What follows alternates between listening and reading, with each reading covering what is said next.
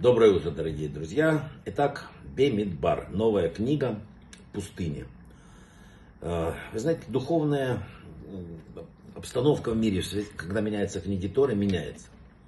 Книга Бемидбар – это уже книга того, как нам надо жить. Вот, вот сегодня воспользуешься всем тем, что мы накопили за этот год в книгах Брешит, Шмот и Вайкра. Итак, основное, что сказал вот в этой недельной главе, кроме счета, который был произведен, это замечательные слова, которые были сказаны еврейским народом, после которого, ну, можно сказать, Бог улыбнулся. Все, что Бог сказал, исполним и будем слушать. По мнению комментаторов, в этом стихе заключен один из основных принципов иудаизма.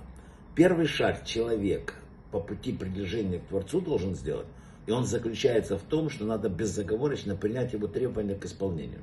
И только после этого, не до того, а после этого, можно и пытаться проникнуть в смысл повеления. А то человек говорит, да я там готов, все, ну вот объясните мне то, объясните. А как объяснить школьнику первого класса там какое-то там интегральное уравнение? Невозможно. Исполним и поймем.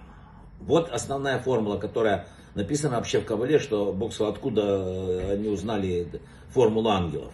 Сначала исполним, провозгласили, вот когда евреи на горе Синай, сначала исполним, и лишь потом поймем. Ибо мудрость Торы открывается тому, кто стремится исполнить свою уникальную миссию в этом мире. Во имя исполнения этой миссии мы стремимся принять Тору и открыть в ней самого себя. Не просто так, вот взять Тору как успокоительную там, таблетку. В Торе наш путь, в Торе ответы на все наши вопросы. Очень важно понять, что Бог хочет, чтобы мы вели себя не приблизительно, как вот Он сказал, а поступали именно так, как Он говорит. А то у нас всегда есть пару своих собственных слов по Его предложению. Одному не нравится одно, второму другого.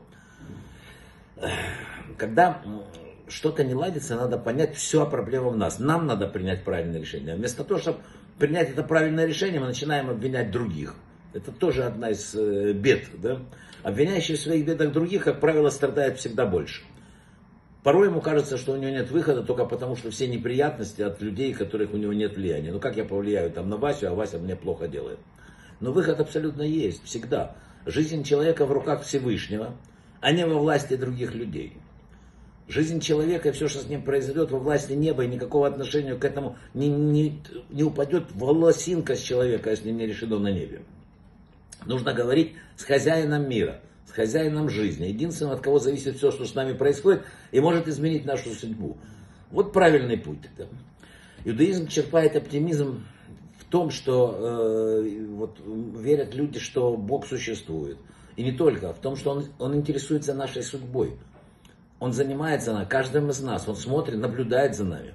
Он хочет сделать людей лучше, дал им для этого Тору. Мало того, Э, он каждую минуту смотрит за нами.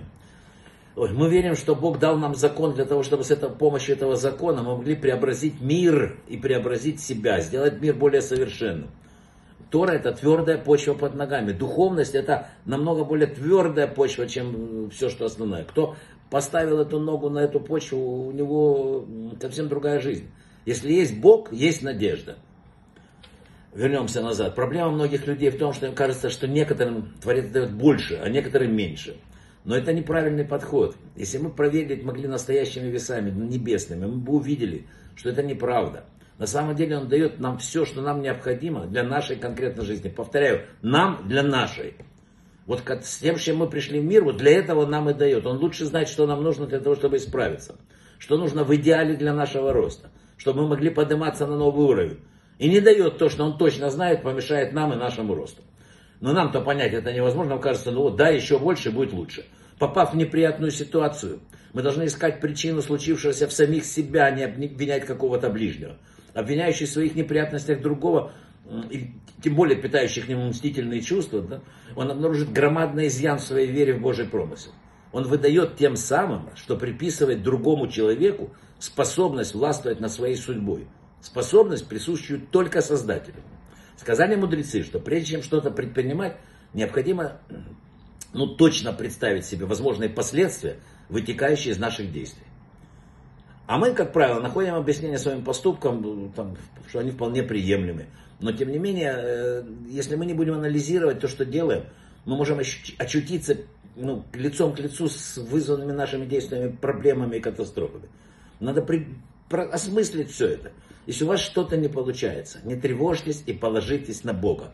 Даже если в случаях, если неудачи все-таки продолжаются, и они являются следствием ваших ошибок, положитесь на Бога, верьте, что все к лучшему, сохраняйте спокойствие. И при виде того, как он, когда он увидит, что вы ему доверяете, он обязательно исправит ваши дела. Но надо доверять. Сначала делать, а потом разбираться. Брахава от слаха, хорошей недели.